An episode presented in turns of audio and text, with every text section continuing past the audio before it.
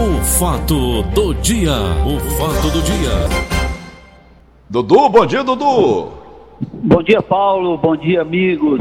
O ex-presidente da Assembleia Legislativa do Mato Grosso, Dudu, José Geraldo Riva, o nome dele, afirmou em mais um trecho de sua delação premiada que ele, o ex-governador Silval Barbosa e diversos deputados lá do Mato Grosso receberam propinas no valor de 4 milhões para aprovar a Lei 9.875 de 2012, que tratava da carga tributária do ICMS em operações envolvendo atacadistas e distribuidores. A gente às vezes pergunta, Dudu, por que, é que o Brasil não vai para frente?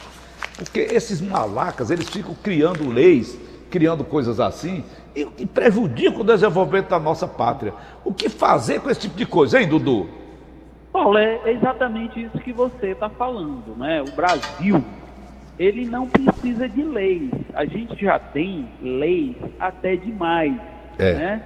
Uhum. A gente precisa, na verdade, né, é, de uma lei, eu diria, mais rigorosa, né? Então, se você enxugar essas leis que existem no Brasil, eu posso te dizer com certeza que nós teríamos uma, um, um, sistema jurídico muito mais confiável, né? Mais ágil. Que acontece? Mais ágil também, porque o que, que acontece? A gente tem um sistema jurídico onde ele tem muitas firulas, muitas interpretações, então o juiz pode interpretar uma coisa de uma forma e o outro pode interpretar de outra completamente diferente, né? Uhum. Então isso abre brechas, né, para que na justiça você possa se defender e possa atacar também. Uhum. Então o que, é que acontece com relação aos tributos, né? Uhum. Essa carga tributária e os chamados incentivos fiscais, que hum. nada mais, nada menos é do que uma maneira de você reduzir a carga tributária e atrair o investidor. Isso hum. é uma hum. coisa muito normal, é uma coisa que eu diria saudável, porque hum. no país você precisa da, da indústria, você precisa desses negócios, e uma forma, e uma forma de você atraí-los é você trazê-los com estímulos, né? Mas, mas então, peraí, eu, eu quero entender o seguinte, olha o pensamento do povo. Se o cara recebe propina, 4, 5 milhões para fazer um negócio desse, alguma coisa está errada por trás, tá não? Pode estar errado, pode estar errado. É onde eu estou querendo chegar. E hum. o que, é que acontece? No Brasil, Paulo, se instalou uma guerra de, de incentivos fiscais. Ou seja, o Ceará fica brigando com o Maranhão, fica brigando, disputando hum. com a Amazonas para ver quem reduz mais essa carga tributária para poder atrair. E o que é que acontece? Em alguns estados isso tem sido usado como uma moeda de troca, né? Hum. Ou seja, uma moeda de troca no sentido de, no sentido de você estimular algum tipo de corrupção. Mas a gente é importante ressaltar que isso não é, eu diria, uma regra geral. Hum. O incentivo, o estímulo, né, a essa questão, ele é importante, porque no Brasil não existe uma lei única para direcionar isso daí. E o que é que acontece? Alguns, alguns políticos aproveitam isso, né, é, para se beneficiar. Ou seja, ele cria o estímulo, aquele incentivo, reduz o imposto, a empresa chega, né, ele é, a empresa é beneficiada e o que, é que ela faz? Ela, em troca, ela concede algum tipo de propina, né? Uhum, Isso uhum. é o errado da coisa, né? Porque Isso. se você for ao pé da letra, né, uhum. num país como o nosso, pobre, você tem que buscar estímulos para atrair os investidores. Acontece que as pessoas se aproveitam das circunstâncias, criam esses incentivos para que o dinheiro possa escorrer. Então é aí onde está o erro. Se nós tivéssemos uma divisão uma divisão, eu diria, igualitária desses impostos, no sentido de procurar também criar estímulos para os estados mais pobres, os estados mais carentes, para que pudesse atrair esses investidores, seria mais fácil. Mas no Brasil é uma guerra de incentivos. Inclusive, Paulo, a gente está aí na beira de uma discussão sobre essa reforma tributária, que é uma isso. eterna discussão, é uma eterna hum. discussão isso. Porque não se chega a um ponto em comum. São Paulo tem um, o, seu, o seu incentivo, Ceará tem o seu, Paraíba tem o seu, Rio Grande, do, o, Rio Grande do Norte. Então, cada estado é diferenciado. E até você unificar e atender a todos é muito complicado. Você vê, Paulo, por exemplo, nos Estados Unidos, hum. a gente fica impressionado quando chega lá e vê o valor de um, de um bem. O quanto custa um bem? Quando a gente chega aqui, que vem fazer a comparação, esse bem para a gente, ele tem um valor muito mais alto por conta dos impostos. Então, por exemplo, um carro, por exemplo, né, a gente fica impressionado quando chega nos Estados Unidos vê o preço de um carro, e quando chega aqui no Brasil vê o preço desse carro, o mesmo carro. Mas, Dudu, agora você chegou onde eu queria. Onde eu queria. Essa carga tributária nossa foi criada justamente por esses balacas que se aproveitam disso. Se aproveitam disso para aumentar. Tem, você vê, nos Estados Unidos você faz uma comprinha ali, ali em Orlando, por exemplo. Sim. É o único lugar que eu conheço. Você paga e vem lá o imposto, 6%. Aqui no Brasil nós temos Sim. quase 50% ou mais de, de, de, de imposto, qualquer besteira que a gente compra. Por quê? É um Porque absurdo. eles mesmos criaram esse tipo de situação para nós, povo brasileiro. Não foi não? É, exatamente, porque é aquela história. Você não tem mais de onde buscar dinheiro, você vai taxar para que esse dinheiro caia nos cofres públicos. Então é isso que virou o Brasil, né? Então o Brasil ele vive sendo consumido por impostos. É o imposto que a gente paga da taxa de iluminação, é o imposto que a gente paga do combustível, é o imposto que a gente paga do alimento. Ou seja, é uma taxação absurda. Por quê? Porque existe um descontrole, Paulo, não existe um acompanhamento, uma legislação adequada, uma legislação que ela seja, é, que ela equilibre esse desequilíbrio, eu diria, que existe hoje nessa taxação. Então você cria vários impostos, várias diferenciações de cobrança, e aí, quando você vai criar essa, esse estímulo, esse incentivo para trazer qualquer empresa, é aí onde entra o fator corrupção, né? Que é, que é uma coisa extremamente danosa, porque na verdade você está trazendo um bem, mas está criando um mal, você está criando um ralo para que aquele dinheiro despeje na mão de políticos corruptos. Então a gente tem que ter muito cuidado, né? O Brasil como um todo, né?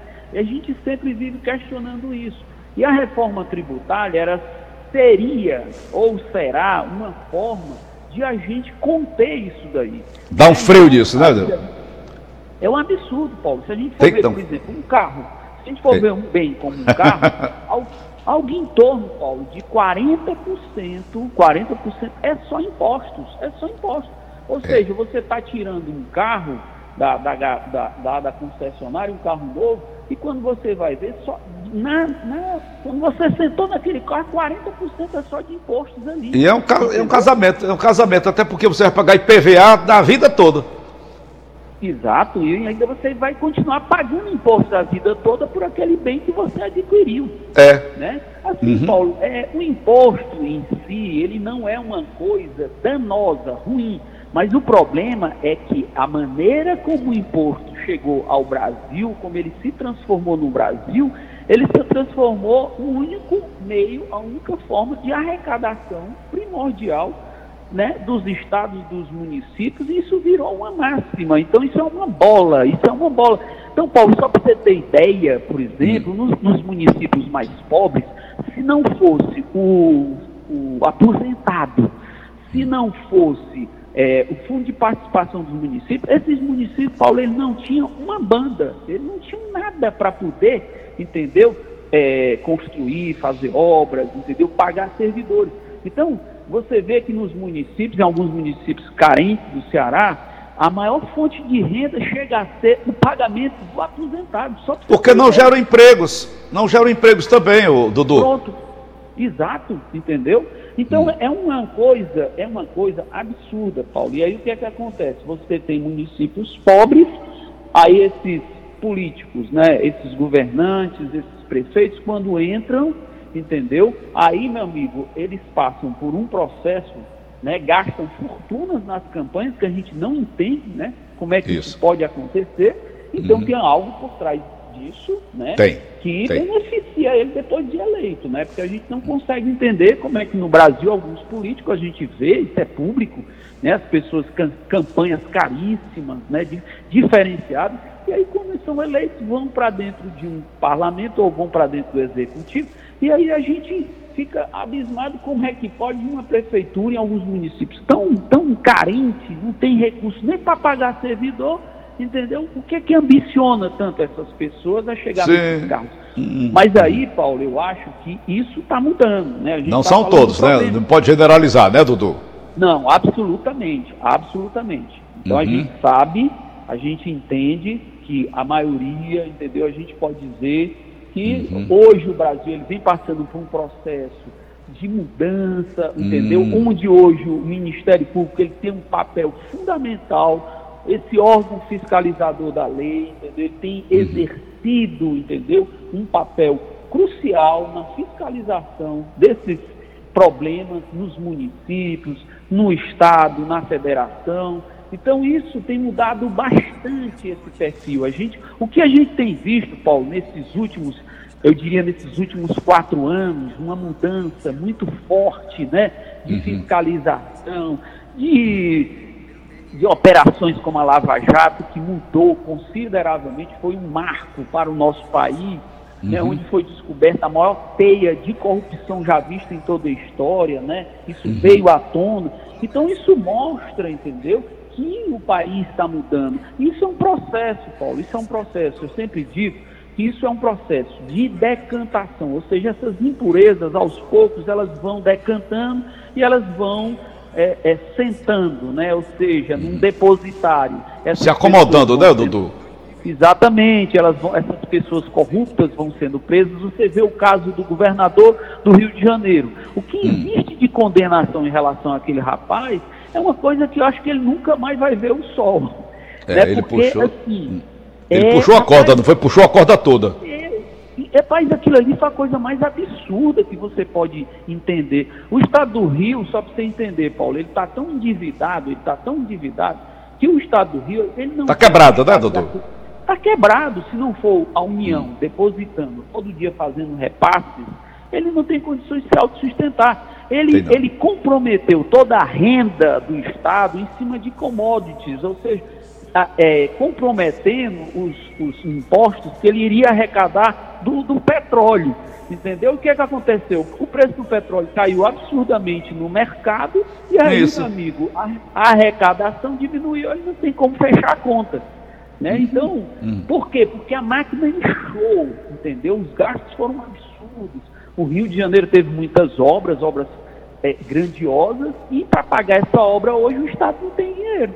Entendeu? Então os estados que se endividam, os municípios que se endividam, entendeu? Eles hoje estão numa situação que não tem como pagar, porque essa, essa bola ela vai crescendo, esse endividamento.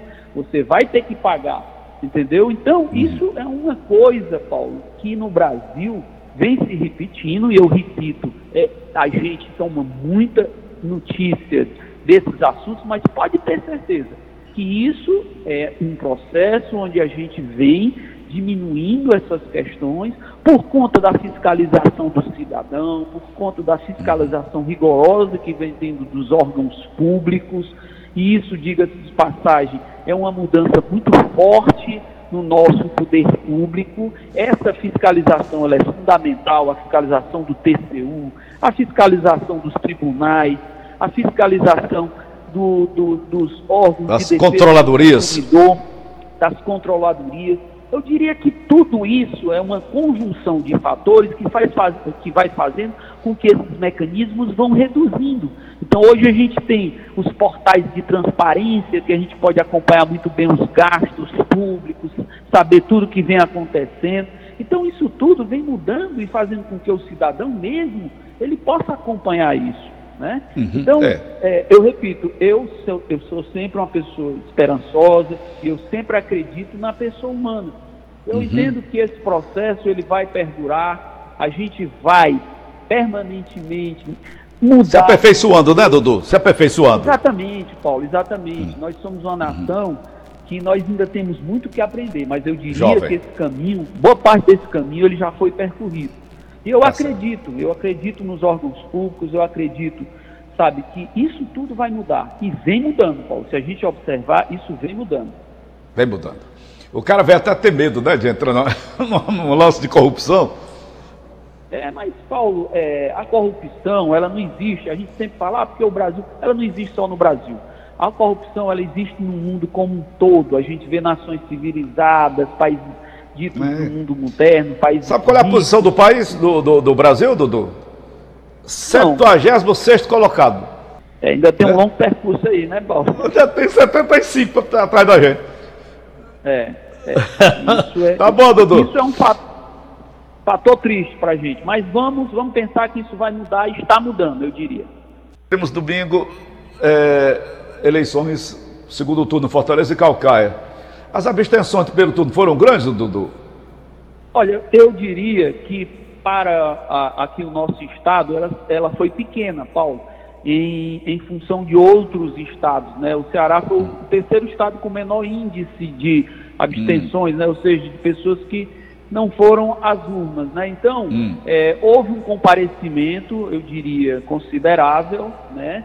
Mas em outros estados, eu diria que houve, teve um, um- crescimento, né? Dessas abstenções. Né? E o Ceará foi um dos, um dos estados no, no Brasil que teve o menor índice, né? Então isso é, uma coisa importante para a gente, né? Ok. Tá bom. Dudu, prazer sempre, hein? Falaremos amanhã Ok, sobre isso. igualmente. Um abraço, bom dia. todos.